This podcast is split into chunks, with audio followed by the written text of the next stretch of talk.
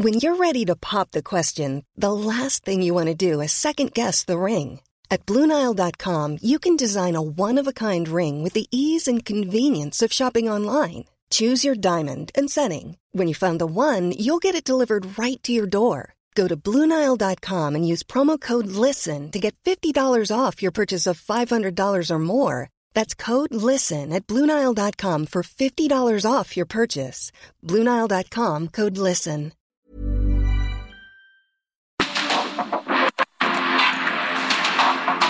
Porque el mundo actual no se entendería sin la economía, las finanzas y los negocios.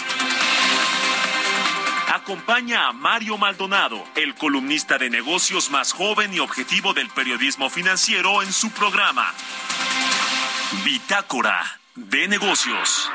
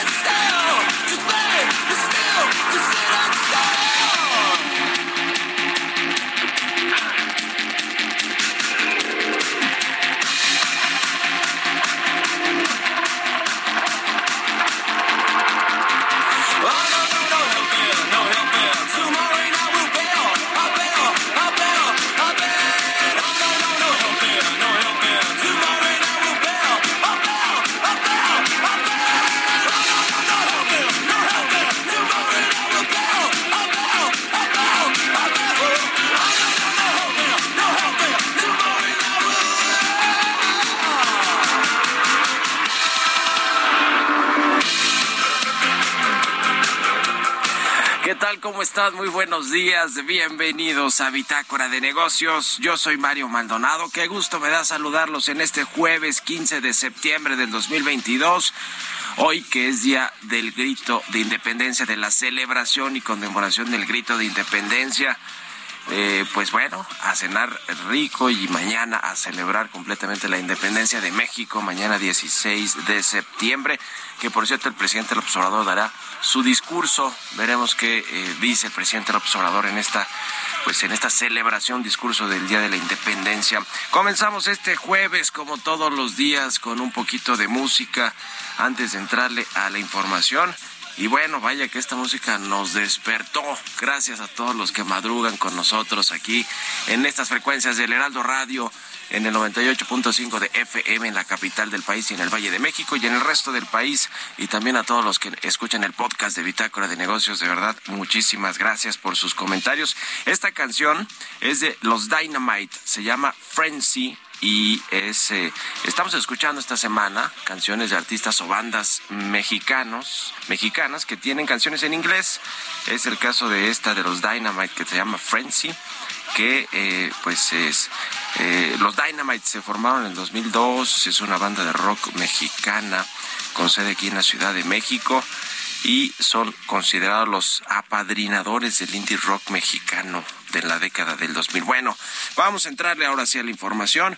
Hablaremos con Roberto Aguilar los temas financieros más relevantes, qué sucede en los mercados bursátiles y financieros en general, los mercados de valores. Sube en 30% la probabilidad de que la Reserva Federal aumente tasas a un punto porcentual. Estados Unidos, eh, Estados Unidos desactiva la huelga ferroviaria que habría detenido el flujo comercial con México y Carlos Slim debuta en eh, una empresa regional de Torres. Vamos a, hablar de esto con Roberto Aguilar. Vamos a platicar también con eh, Vamos a platicar también con Renzo Merino, él es vicepresidente senior analyst de Moody's sobre eh, pues el nearshoring que tanto se escucha o el, o el ally shoring y el nearshoring que son dos conceptos que pues básicamente son de atracción de inversión y la eh, pues eh, la localización tan importante que tiene México con Estados Unidos y Canadá, o todo este bloque norteamericano comercial y económico muy importante, pues para atraer inversiones de otros países que están buscando eh, nuevos nuevos lugares donde colocar sus plantas y sus inversiones. Y México con este pues acercamiento, con este cercanía que tiene con Estados Unidos y con Canadá y que son aliados además, pues eh, eh, se convierte en un país muy atractivo en teoría aunque parece que no lo ha terminado de explotar y de aprovechar México. Pero vamos a hablar de eso y de, y de lo que comentó Marcelo Ebrard, de que México podría crecer al doble si se aprovecha todo este asunto del nearshoring y también esta inversión en los semiconductores, en toda esta infraestructura para fabricar chips. Ya veremos. Le vamos a platicar de todo eso. Vamos a hablar también con Gerardo Flores, como todos los jueves, sobre el uso de las frecuencias en México, qué es lo que dice el paquete económico 2023, las frecuencias de telecomunicaciones, de radiodifusión. Vamos a entrar al tema y vamos a hablar también con Francisco González, presidente ejecutivo de la Industria Nacional de Autopartes sobre esta invitación de Estados Unidos a, a México para que invierta conjuntamente en este desarrollo de las plantas y de los centros de producción de los semiconductores. Le vamos a entrar al tema y de cómo va la industria también de, autopartes, que es otro buen termómetro de cómo está la manufactura en México. Así que quédense con nosotros en este jueves 15 de septiembre del 2022. Vámonos al resumen de las noticias más importantes para comenzar este día con Jesús Espinosa.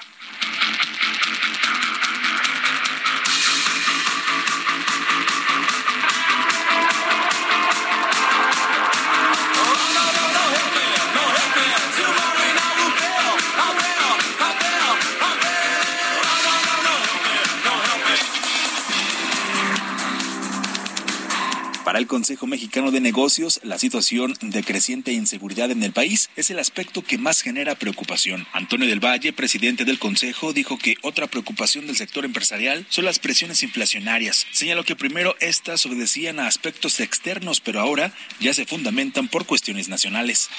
La firma Moody's consideró que no se espera una participación relevante de México en el aprovechamiento del litio. Analistas refirieron que uno de los temas de envergadura global y que puede traer beneficios para México es el papel de litio, que es un mineral importante en la nueva economía mundial.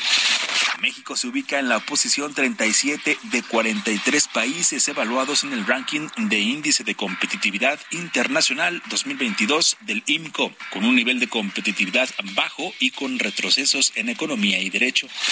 La Secretaría de Infraestructura, Comunicaciones y Transportes pidió 49% más presupuesto para el sector carretero para el 2023 respecto a lo que se aprobó este año año, de acuerdo con el paquete económico presentado por la Secretaría de Hacienda. La dependencia en la que despacha Jorge Nuño Lara solicitó en el proyecto de presupuesto de egresos de la Federación 2023 un total de 34.092 millones de pesos, mientras que la Secretaría de Infraestructura, Comunicaciones y Transportes va a ejercer este año un total de 22.835 millones de pesos. El Instituto Mexicano de Contadores Públicos propuso una reforma fiscal donde destacan la reducción al 100% del impuesto sobre la renta en pagos de nómina a fin de reducir la carga fiscal de las empresas.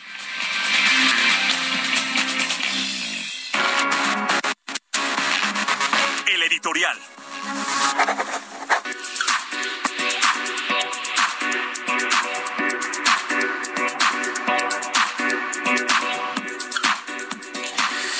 Pues se consolidó lo que pues se conoció al principio como el primor, el eh, matrimonio entre el PRI y Morena y que se rompió momentáneamente cuando se formó se formó la alianza va por México hace poco más de un año. Y después pues eh, Alito lo persiguieron al líder del PRI lo exhibieron de cuerpo completo con estos audios que cada martes daba a conocer la eh, gobernadora de Campeche, Laida Sansores, con su fiscal Renato Sales. Y bueno, pues el rey del desnudo tuvo que ceder ante el, el, gobierno del presidente López Obrador. ¿Y qué significó ceder? Pues no solo aprobar la iniciativa de reforma a la Guardia Nacional para dar el mando militar, que esa no requería cambio constitucional, sino una eh, mayoría simple, que sí la tiene Morena, y sus partidos aliados, pero fue más allá el PRI y propuso que se alargara este mando militar hasta el 2028 y terminó en el 2029, ¿eh? por lo menos lo que se aprobó en la Cámara de Diputados, ahí va el Senado y ahorita vamos a hablar de eso, pero se consolidó eh, este eh, esta alianza entre el PRI y Morena después de todo esto que ya le relaté y también eh, revivió el AMLito, ¿no? Porque también así lo conocían al presidente del PRI por su cercanía con AMLO, con Andrés Manuel López Obrador y por y por habérsele plegado al inicio de pues del sexenio del gobierno desde que tomó las riendas del PRI Alejandro Moreno Cárdenas. Y ayer por dos votos apenas se votó a favor esta iniciativa que le deseaba ir al Senado y allá en el Senado pues quién sabe qué suceda. Requieren la mayoría calificada porque es una modificación a un artículo de la Constitución y entonces pues tendrán que eh, obtener por lo menos se dice que unos 13 votos de la oposición incluido por supuesto el PRI porque a ver mm, el PAN, Movimiento Ciudadano y el PRD ya dijeron que no van y no fueron con esta votación en la Cámara de Diputados, pero en el PRI pues podrán convencer a 13 legisladores, quizá alguno de otro partido, pero sobre todo los del PRI. Ya hay algunos que más o menos simpatizan con Alejandro Moreno y que en una de esas votarán a favor, pero se ve complicado de que puedan lograrlo. De esto va a depender si continúa o no la alianza. Si la, si no la pasan, mire, va, con, va a, continuar la alianza, le van a poner más reglas al hito, pero va a seguir el PRI, el PAN y el PRD siendo alianza. Pero si no pasa, ahí sí vendrán las rupturas sin duda alguna y la decisión del PRI, de los senadores y de los liderazgos locales. Ya lo verá. Y, y eso, y eso está por verse la próxima semana. ¿Ustedes qué opinan? Escríbanme en Twitter, arroba Mario Mal y en la cuenta arroba Heraldo de México. Entrevista.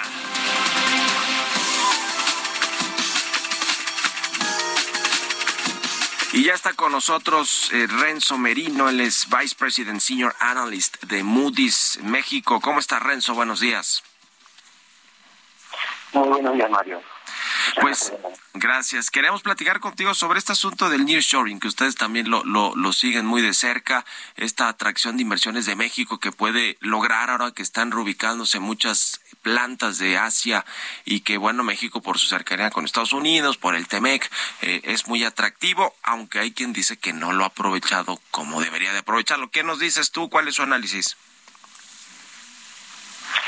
Pues relacionado al, al tema del nearshoring, sí estamos viendo eh, ciertas inversiones en el, en, el país eh, que están viniendo ¿no? del, continente asiático, pero creemos que el ritmo al que estas inversiones han estado llegando a, México son consistentes con el crecimiento de más o menos 2% que estamos observando actualmente.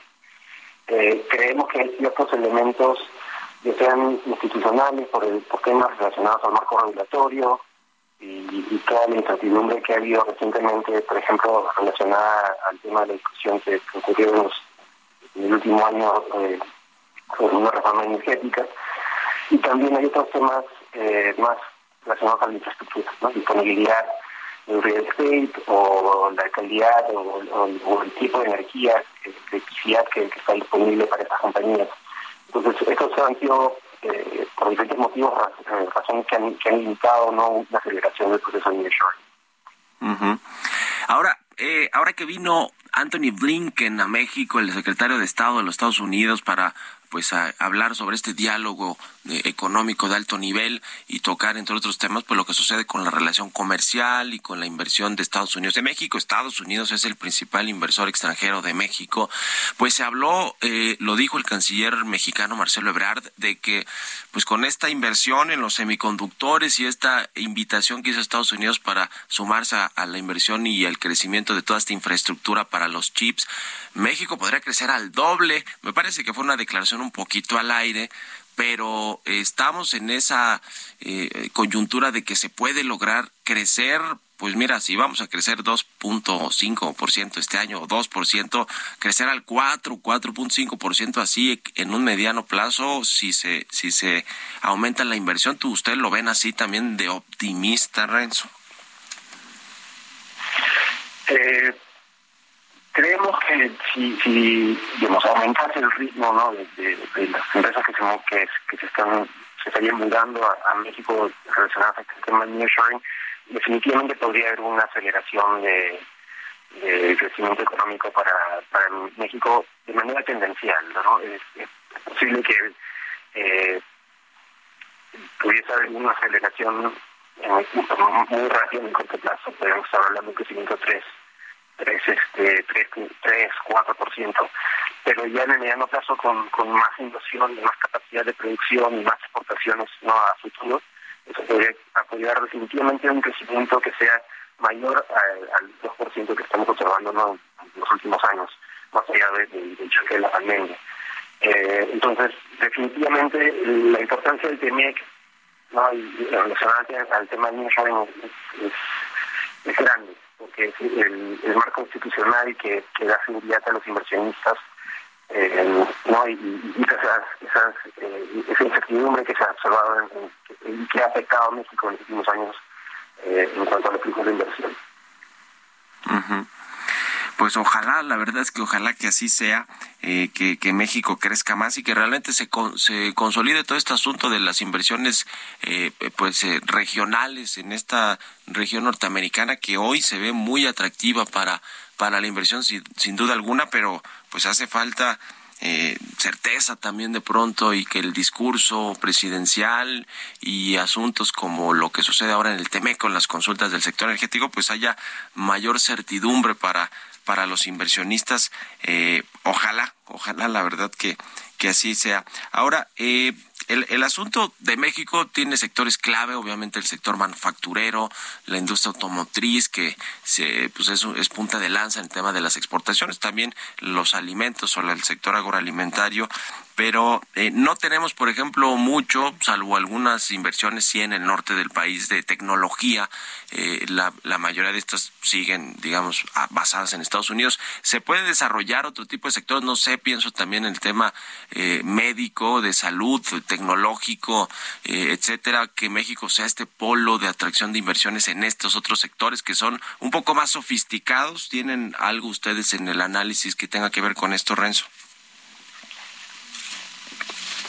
Sería quizás un, tema más de, mediano a largo plazo y sobre todo cuando los países empiezan a, moverse en, la, en la escala de, complejidad de, las manufacturas y los productos que se producen. Para poder lograr eso también hay que tener una una mano de obra calificada ¿no? que pueda trabajar en esos, esos esas nuevas actividades. Entonces, en ese sentido, eh, el, tema de la educación y, la calidad de la educación en el país eh, es, es, clave. ¿no? Entonces, eh, es otro tema ¿no? que, que, bueno, monitoreamos más de largo plazo, que no afecta tanto la calificación en, el horizonte que nosotros analizamos, pero que definitivamente puede ser algo que, limiten ¿no? también eh, el, desarrollo de este tipo de actividades a, futuro si que no, no, no hay ese cambio ¿no? en, en cuanto a, a, la calidad de la mano de obra en adelante. Y finalmente preguntarte, eh, Renzo Merino, vicepresidente senior analista de Moody's, sobre el paquete económico eh, del próximo año, el paquete económico que entró la entregó la Secretaría de Hacienda a la Cámara de Diputados.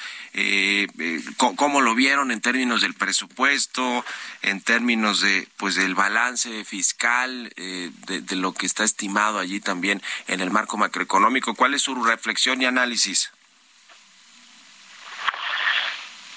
En, cuanto al, digamos, al nivel del balance del déficit fiscal y lo que implicaría esto para las métricas de deuda del gobierno, lo vemos consistente con el escenario base que tenemos en hoy para apoyar la calificación de doble a dos, es decir, dos peldaños dentro de la inversión, con perspectiva estable por lo menos para los siguientes 12 a 24 meses.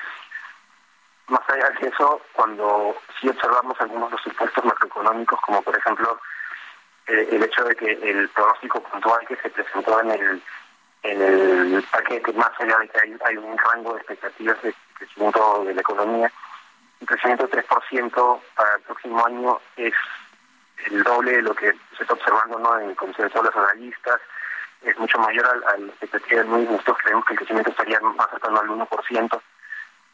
Y también hay hasta cierto punto una posible subestimación de lo que podría ser la inflación eh, el próximo año. Entonces, estos temas pueden llevar a que, por ejemplo, hayan ciertas dificultades para lograr las metas en cuanto, eh, relacionadas a, los ingresos que espera el gobierno. Eh, también podría implicar que hayan mayores gastos de lo esperado relacionados a los pagos de interés sobre la deuda, dado que las tasas de interés van a mantener altas ¿no? en respuesta a las, presiones inflacionarias. También vemos ¿no? algunas algunas tendencias eh, del lado del gasto que, son persistentes y que eh, bajo nuestra visión siguen contribuyendo a, un aumento en la rigidez y la estructura del gasto por estos compromisos adquiridos por, por el gobierno, eh, que creemos que más allá del, próximo año podrían complicar el, manejo de, las cuentas fiscales manteniendo niveles de déficit eh, prudentes y, que sean consistentes con, con la estabilidad de la métrica Más allá de eso, sí creemos que eh, las autoridades muestran un, nivel de, voluntad y también de habilidad de, tratar de contener un deterioro macroeconómico y, fiscal y creemos que tomarían las medidas para, para contener un, un, ese tipo de deterioro. Ya. Pues te agradezco mucho, como siempre, Renzo Merino, Vice President, Senior Analyst de Moody's eh, para México. Gracias y muy buenos días. Muchas gracias, Mario. Que estés muy bien. Hasta luego. Seis con veinticuatro minutos. Vamos a una pausa y regresamos.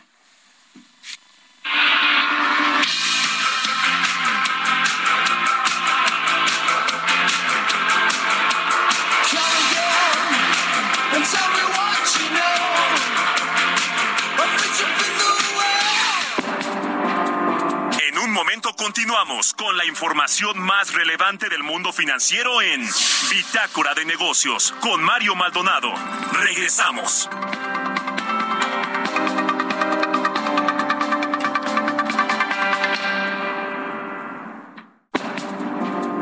Estamos de vuelta en Bitácora de Negocios con Mario Maldonado.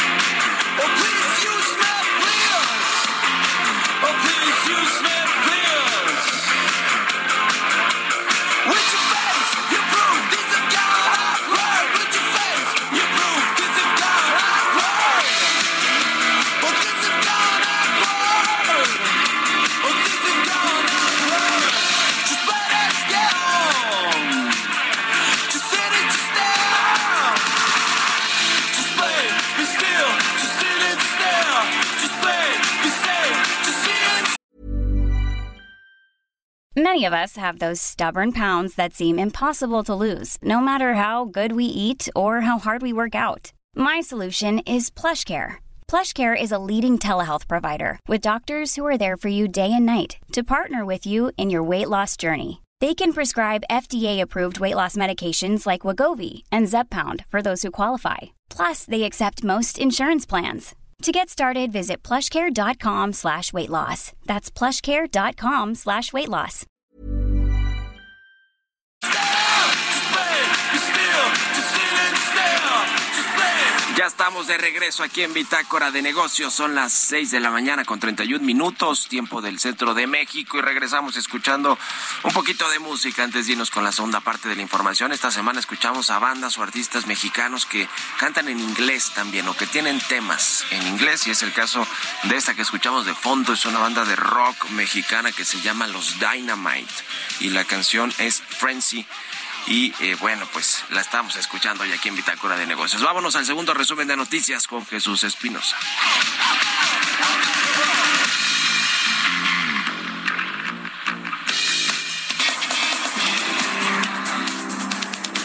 La Secretaría de Economía, junto con la Secretaría del Trabajo y Previsión Social, anunciaron la conclusión favorable de la quinta solicitud del mecanismo laboral de respuesta rápida en el caso de la instalación de manufacturas BU ubicada en Piedras Negras, Coahuila.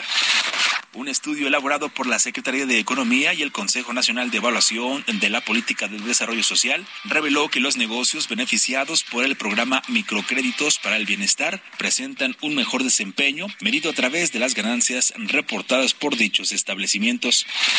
En un comunicado, el Aeropuerto Internacional Benito Juárez de la Ciudad de México indicó que permanecerá cerrado a toda actividad aérea, tanto oficial como comercial, de las 9 de la mañana a las 2 de la tarde de mañana viernes 16 de septiembre debido a la conmemoración del inicio de la independencia de México.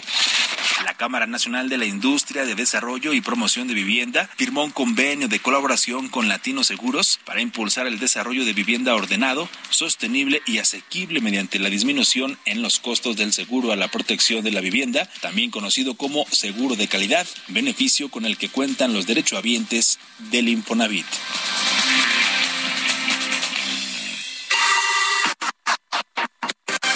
Economía y mercados.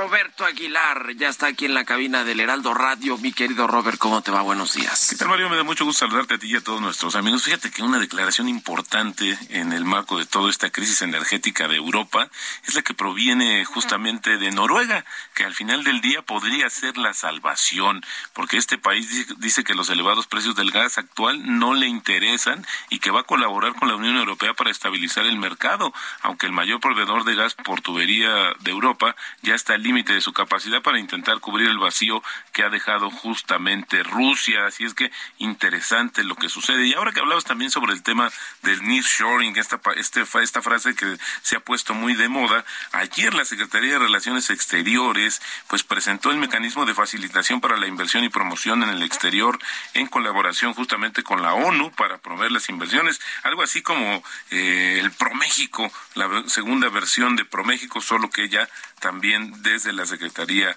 de Economía. También te comento que las bolsas asiáticas mostraban movimientos dispares un día después de su mayor caída en tres meses, ya que los inversionistas analizan el riesgo de que la Reserva Federal suba las tasas hasta un punto porcentual la próxima semana, el miércoles. Esto para hacer frente a la elevada inflación y los futuros ya alcanzaron una probabilidad del 30%. El Banco Central de China, por su parte, renovó parcialmente los préstamos a entidades públicas a mediano plazo y mantuvo las tasas tal y como se esperaba, en un momento en el que el endurecimiento de la Reserva Federal de Estados Unidos limita el margen de maniobra del organismo para apoyar la economía. Y además el presidente ruso Vladimir Putin, bueno, que ayer hubo una serie de versiones sobre un supuesto atentado, bueno, pues tiene previsto reunirse hoy con el líder chino Xi Jinping y el viernes también se va a reunir con los dirigentes de Azerbaiyán, India y Turquía Así es como es, está la agenda justamente del presidente ruso. los mercados europeos a la baja y los futuros de Estados Unidos ya teñidos de rojo. También te comento que el gobierno de Estados Unidos logró desactivar una huelga de los trabajadores ferroviarios que amenazaba con paralizar el flujo de mercancías entre México, Estados Unidos y Canadá. La empresa operadora, eh, las empresas operadoras anunciaron un acuerdo con los sindicatos que representan algo así como 115 mil trabajadores para recibir un aumento de salario mejores condiciones laborales en general. De haber progresado la huelga programada para mañana, las pérdidas hubieran sido de al menos dos mil millones de dólares al día, también mayores costos de transporte y esto se reflejaría en mayores presiones inflacionarias. Pues fíjate que pedían un incremento salarial del 24%. No sé cuánto haya sido, todavía estos detalles no los dan a conocer. También te comento que la desaceleración del crecimiento económico está elevando los niveles de deuda global, especialmente en los mercados emergentes. Esto lo advirtió el Instituto de Finanzas Internacionales, que dijo que también prevé un aumento significativo de las quiebras corporativas en el futuro. También eh, el gobierno español está abierto a modificar un proyecto de ley sobre un impuesto a los bancos para asegurar que no tengan impacto negativo en la estabilidad financiera. Esto lo dijo la ministra de Economía justamente hoy. Y bueno, Sitios Latinoamérica, que nació de la decisión de negocios de, Torres de la región del gigante de las telecomunicaciones América Móvil, solicitó ya el listado de sus acciones para que comiencen a cotizar el 27 de septiembre una empresa ahora que tendrá una huella regional. El tipo de cambio cotizando en 19.98, pero ya arañando los 20, una apreciación mensual de 0.7% y anual de 2.5%. Y la frase, la frase del día de hoy, Mario, no importa para nada si tienes razón o no. Lo que sí importa es cuánto, eh, cuando gana cuándo tienes la razón y cuánto pierdes cuando estás equivocado. Esto lo dijo en su momento George Soros. Buenísimo, mi querido Robert. Muchas gracias. Ya está listo para el grito, para la cena, mi querido Robert, que hablando de la inflación, que tocamos mucho ese tema de los productos eh, alimentarios o agroalimentarios, o la canasta básica, pues mira, estoy leyendo aquí una nota en el CEO.com y dice que será una de las cenas más caras en los últimos 12 años, el famoso pozole. ¿Tú qué ¿Qué, comes y cómo ves el tema de los precios? Fíjate que sí se había advertido un poco, si tenemos estos niveles inflacionarios no vistos en más de dos décadas, al final del día sí se encareció, que tengo entendido entre 30 o entre 30 y 40%, sumando el precio de todos los ingredientes para esta cena típica, que bueno, pues para muchos ahora, eh, viéndolo en este contexto, podría ser hasta inalcanzable, mi estimado Mario. Pues sí, mira, para poner un ejemplo, la cebolla se fue al doble, 100% de incremento en eh, la inflación anual de agosto, el chile seco 17%, el maíz 15%, la sal incluso 12%, el agua 9%, los condimentos, la pulpa de cerdo, en fin. Bueno, pues nos tocará comer pozole pero más caro, Robert. Así las cosas. Mejor, este, un poco menos. Y hablamos del tequila y de la cerveza, ¿verdad? El tequila y la cerveza, que eh, justamente hoy inicia la temporada fuerte para la industria tequilera en el país. Se estima que entre, entre septiembre y diciembre realizan el 60% de sus ventas anuales, así es que apoyemos la bebida tradicional. Claro. Y tú eres más mezcalero, ¿no? Más mezcalero, pero, pero, también no le hago Pero no le hacemos el feo, ¿por qué? ¿Como por qué? Y más en estas fechas. Gracias, Roberto Aguilar. muy buenos días. Nos vemos al ratito en la televisión. Sigan a Roberto Aguilar en Twitter, Roberto AH. Vamos a otra cosa. Políticas públicas y macroeconómicas. Y como todos los jueves, ya está con nosotros Gerardo Flores, él es economista, especializado en temas de análisis de políticas públicas. ¿Cómo estás, mi querido Gerardo? Buenos días. Hola Mario, muy buenos días, muy bien, muchas gracias. Pues, ¿qué te pareció eh, el paquete económico del próximo año? Lo, lo, hemos platicado ya un poquito aquí en el programa, pero el particular tiene que ver con telecomunicaciones, eh, el, el, uso de las frecuencias en México. ¿Qué nos dices? Sí, mira, eh... se cortó la llamada, parece como que se le acabó la pila, ¿no? Se escuchó bueno, vamos a retomar la comunicación en breve con Gerardo Flores. Le decía que este eh, eh, tema de los ingresos para el gobierno que vienen a través de las concesiones de telecomunicaciones, de, frecuencias públicas, pues están obviamente incluidas como parte de los ingresos eh, del gobierno, además obviamente de los impuestos y de los ingresos petroleros. Sin embargo, pues los eh, las empresas de telecomunicaciones se han quejado una y otra vez eh, de los cobros que hace el gobierno federal por el uso de las bandas de frecuencia del espectro radioeléctrico. Dicen los concesionarios, los radiodifusores, las empresas de telecomunicaciones que es México de los países más caros en el mundo en el cobro de estas eh, eh, contraprestaciones por el uso de bandas de frecuencias del espectro radioeléctrico. Así que, pues parece ser que no les han hecho caso desde el sexenio pasado y en este sexenio, pues menos. Ya te recuperamos, Gerardo, nos decías. Sí, Mario, perdón. Eh, pues te decía que, que, hay una discusión porque el gobierno no ha estado, esta administración eh, no ha estado dispuesta a revisar cuánto se cobra por el uso del espectro. eh, el Instituto Federal de Telecomunicaciones ha señalado que pues los montos que se están cobrando son muy elevados, sobre todo frente al desafío que tenemos de poder llevar más servicios a zonas donde no lo hay.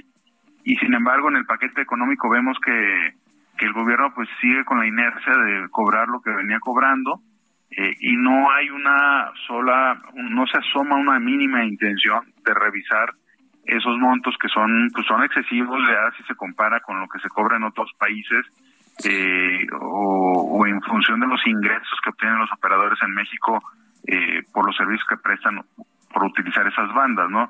Y, y eso es muy importante, sobre todo por las críticas que hace el presidente y, bueno, no solo las críticas, sino que además ya creo todo un esfuerzo del que hemos platicado aquí, que es CFE Telecom Internet para Todos, porque dice que los operadores no, no quieren llevar servicios a zonas donde hay muy poca gente, ¿no?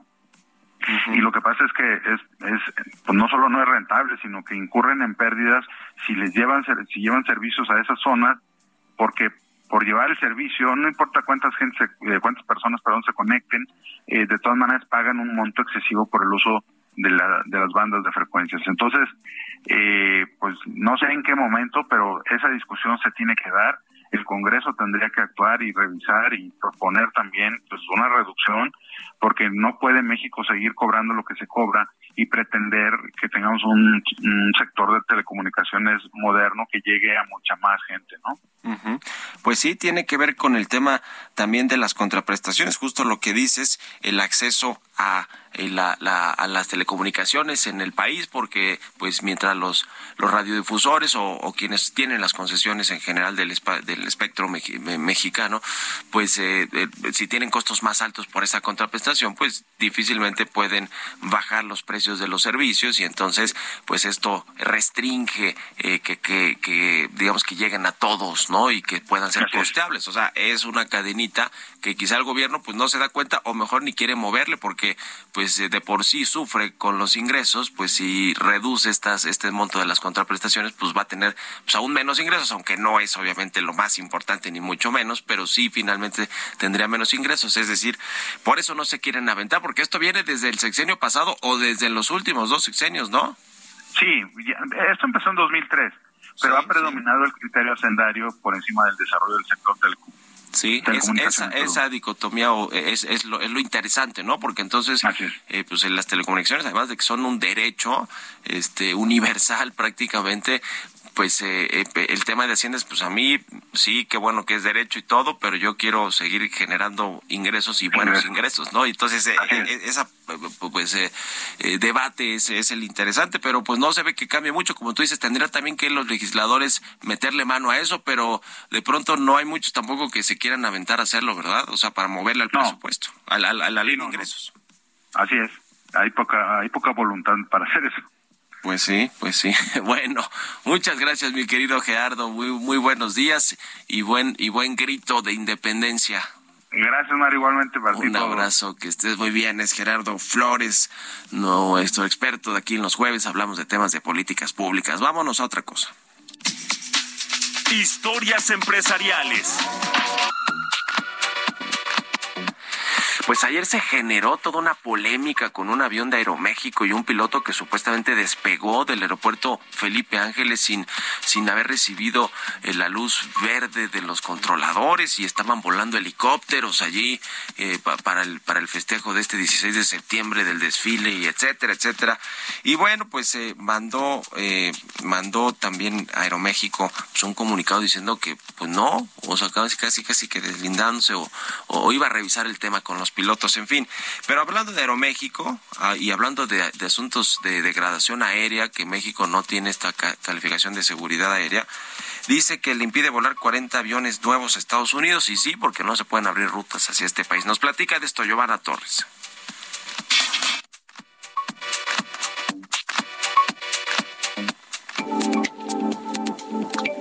Acuerdo con Andrés Conesa, director general de Aeroméxico, la degradación de categoría de las autoridades aéreas mexicanas por parte de su contraparte estadounidense ha impedido certificar en el mercado de viajeros de ambos países a 40 aviones nuevos de Grupo Aeroméxico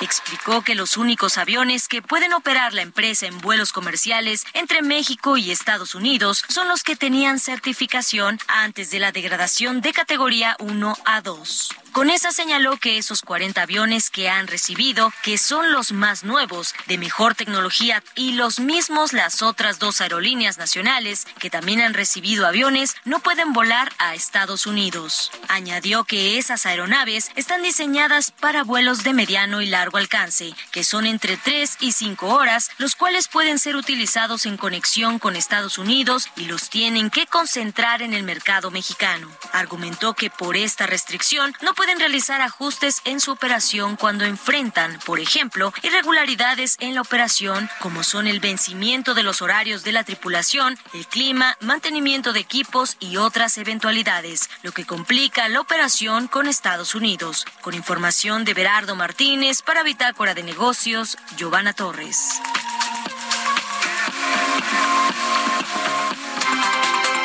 Entrevista.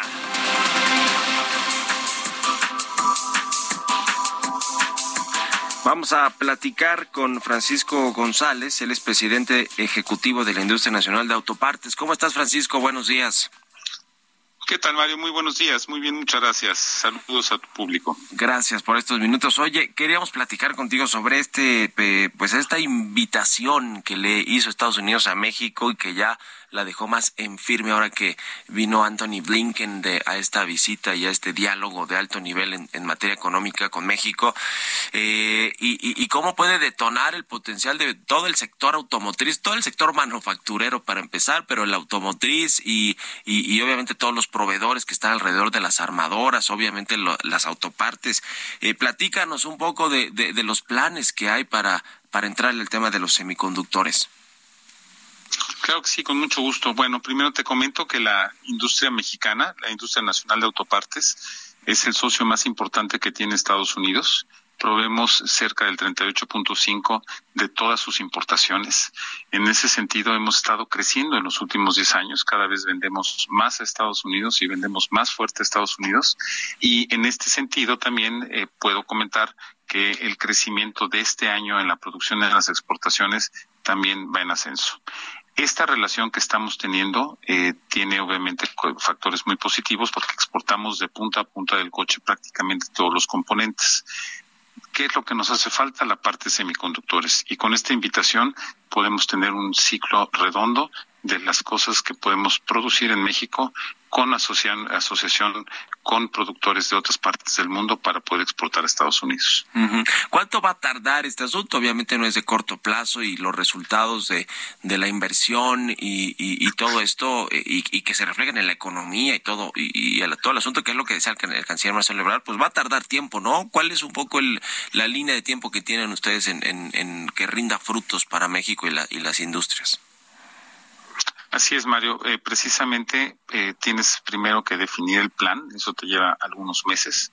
Después de la parte del plan, tienes que, obviamente, a la par y junto con el plan, tener la parte del financiamiento, de los, eh, del enfoque privado y público, de los fondos que tienen que entrar, buscar a los socios adecuados, no nada más socios financieros, sino socios desde la parte de formación de capital, o sea, la academia, necesitas socios también obviamente extranjeros que ya lo hacen, no es, hacer enchiladas, como dicen, es hacer realmente productos de, punta, y después de ello eh, es ver dónde compras el equipamiento. Una máquina de este tipo para hacer chips, dependiendo si va a ser este, semiconductores de 3 nanómetros o de 25 nanómetros es diferente la tecnología y el costo que se tiene.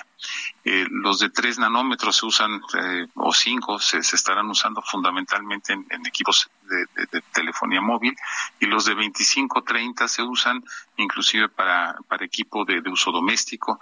Eh, la parte automotriz se mueve más hacia lo que es móvil, o sea, hacia los 3 a 5, fundamentalmente entre 11 y 13 nanómetros. Estas tecnologías, esta maquinaria, se hacen, básicamente se produce en dos partes del mundo, en Taiwán y en Países Bajos. O sea que ese siguiente paso es comprar esa maquinaria, ir a la par, ir desarrollando el talento para que la pueda operar, pueda diseñar y pueda integrarse a la cadena. Junto con ello, pues tienes que ir viendo los materiales.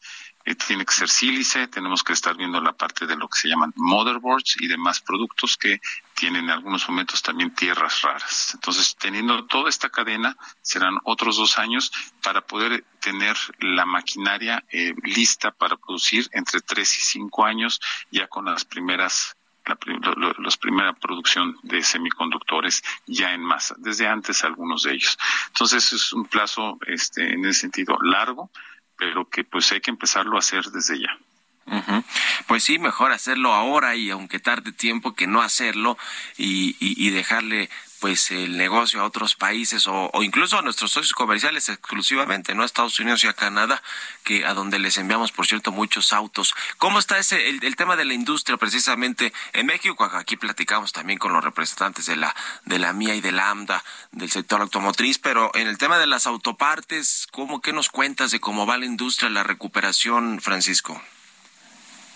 Pues con muy buenas noticias, este ya alcanzamos eh, proyectado a final del año la parte de, los números que tenemos en 2008, o sea, ya superamos los números de COVID en eh, producción en exportaciones y en la parte de empleo también estamos llegando a unos 875 mil empleos directos. Y el cierre del año, ¿cómo se ven las perspectivas también para pues para el próximo? Te diría que aunque la Secretaría de Hacienda en el paquete económico es muy optimista de que vamos a crecer 3%, pues la verdad es que la mayoría lo ven a la mitad de ese crecimiento, es decir, que crezcamos menos el próximo año que este y eso tendrá incidencia, me imagino, pues en las industrias clave como la automotriz y de autopartes. Bien abiertamente puedo comentar que las proyecciones que tenemos nosotros en el sector de autopartes superan ese porcentaje porque estamos también exportando mucho a Estados Unidos, eh, estamos integrando más productos en los automóviles debido a las eh, condiciones de reglas de origen. Entonces, eh, nosotros sí somos un sector que tenemos mayor crecimiento en exportaciones, en producción y algo también muy importante en inversión extranjera directa. Durante los últimos seis años, la inversión había rondado alrededor de los 2.3 eh, eh, billones de pesos y vamos a, estamos esperando este año acercarnos a los 4 billones. Entonces, eh, viene un impacto, obviamente tiene que ver el nearshoring o reshoring por un lado y por otro no hay que descontar esta situación de las reglas de origen que tenemos que ahora integrar más autopartes al automóvil que se produzca en Norteamérica. Ya, pues muy interesante. Vamos a estar pendientes y platicando sobre este y otros temas. Y te agradezco estos minutos, Francisco González, presidente ejecutivo de la eh, de la Industria Nacional de Autopartes. Gracias por estos minutos y buenos días. Muchas gracias, Mario. Hasta luego. Con esto nos despedimos. Muchas gracias a todos ustedes por habernos acompañado este, eh, este jueves aquí en Bitácora de Negocios en el Heraldo Radio. Se quedan en estas frecuencias con Sergio Sarmiento y Lupita Juárez. Nosotros nos vamos a la televisión, al canal 8 de la televisión abierta, las noticias de la mañana. Pero nos escuchamos aquí mañana tempranito y en vivo en punto de las 6. Muy buenos días.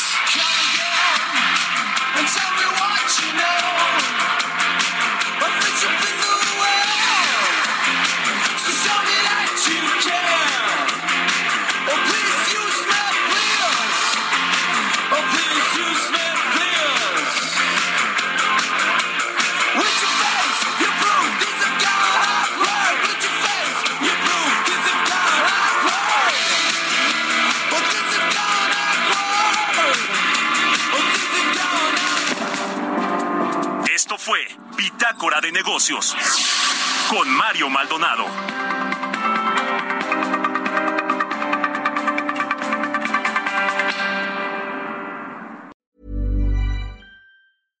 Mom deserves the best, and there's no better place to shop for Mother's Day than Whole Foods Market. They're your destination for unbeatable savings, from premium gifts to show-stopping flowers and irresistible desserts. Start by saving 33% with Prime on all body care and candles. Then get a 15-stem bunch of tulips for just $9.99 each with Prime. Round out Mom's menu with festive rosé, irresistible berry chantilly cake, and more special treats. Come celebrate Mother's Day at Whole Foods Market.